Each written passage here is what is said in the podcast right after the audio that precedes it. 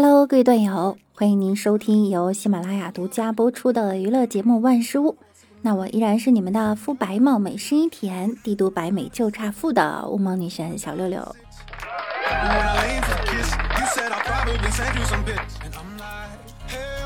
这两天大家在家待着，长了几斤肉啊？昨天我问一个医生朋友哈，怎么可以快速的减肥？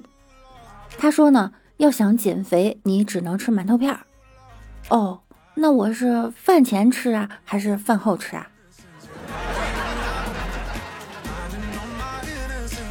减肥这件事儿，我每次都是从饭后开始，下次饭前结束。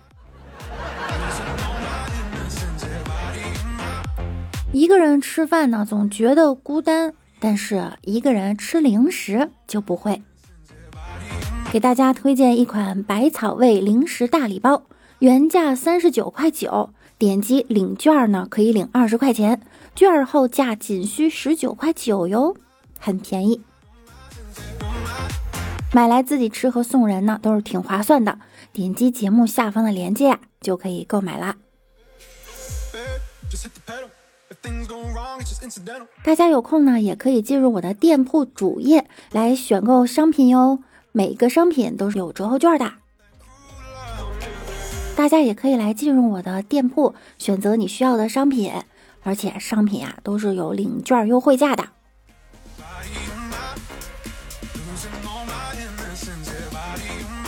最近隔离，但是老哥还是去了熟悉的街道。店面虽然没有标志，但是有明显特征，就是卷帘门紧闭，外面站个大姐，不停的张望路人。老哥过去低声的问：“可以？”他警惕一下，环顾四周，带着老哥迅速钻进卷帘门，然后反锁。过程不多说了，你们都懂的。完事儿后呢，弄得很干净，满意，并且还没有涨价。然后打开卷帘门，老哥迅速的离开。这就是昨天老哥在洗车店的经历。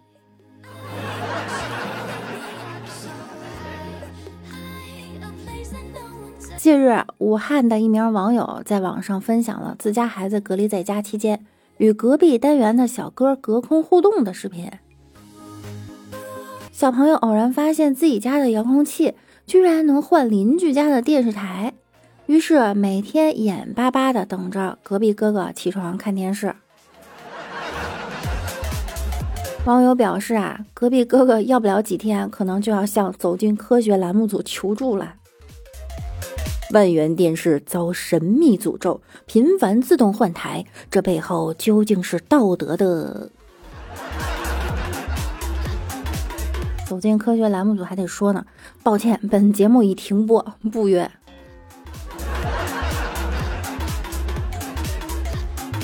果然，自家的电视还是不如别人家的好看。调皮是真的，有趣儿啊就算了。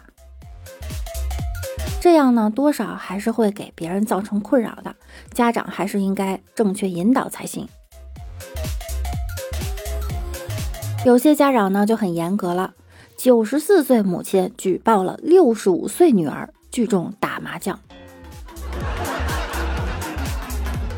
二月十八日，重庆北碚袁婆婆的女儿将自家麻将馆的门锁起来了，让人偷偷在里面打麻将。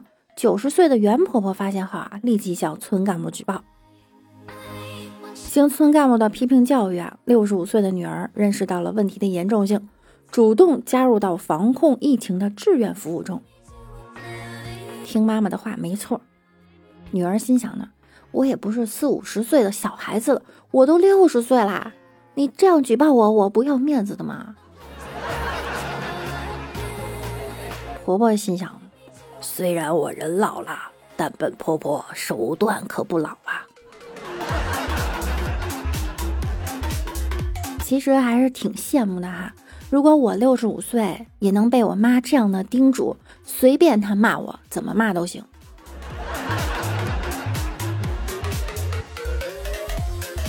一个初中生对他奶奶说：“很多同学抄我作业，抄一次五块钱。”他奶奶就教育他：“不能给别人抄作业，抄作业没用，叫他好好听课呀。”这熊孩子来了句：“让他们抄既能赚钱，中考的时候还能少几个竞争对手，我为什么不让他们抄啊？”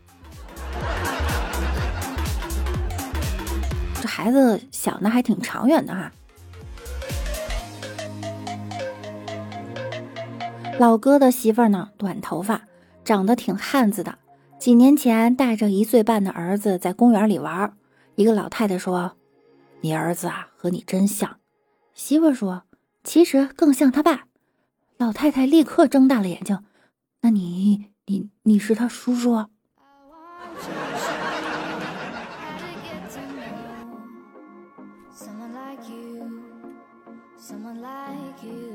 今天早上我出门打车，司机啊都看到我招手了，都准备要停了。结果前面有个穿着暴露、身材特别好的墨镜妹子也招手了。司机居然调整方向准备开过去，可是这时候墨镜妹子把墨镜一摘，司机突然就一个急刹车停在我面前了。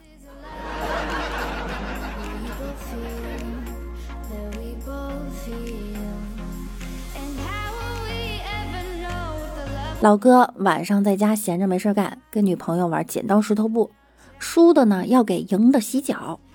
结果老哥出剪刀，他出布，然后对方就输了，然后他就说老哥输了，老哥就问为什么呀？女生反问他五是不是比二大？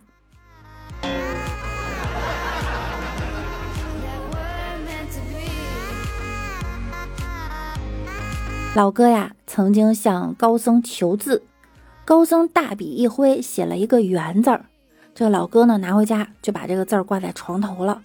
果然呢，很快就找到了女朋友。半年以后，老哥又找到高僧，说：“大师，您给我写的这个圆字儿不管用啊，我女朋友跟别人跑了。”大师说了：“圆什么圆？我给你写的是绿呀。”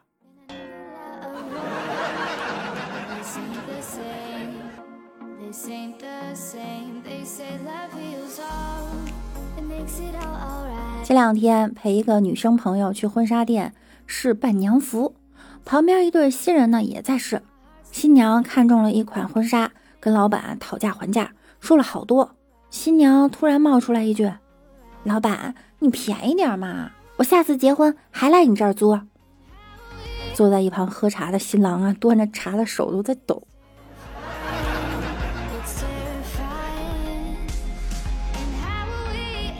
有一天，我爸跟我说：“你和隔壁那小子结婚吧，他真心爱你。”您怎么知道？我爸说：“我借了他许多钱，已经很长时间了，但是他一直都没有来要。”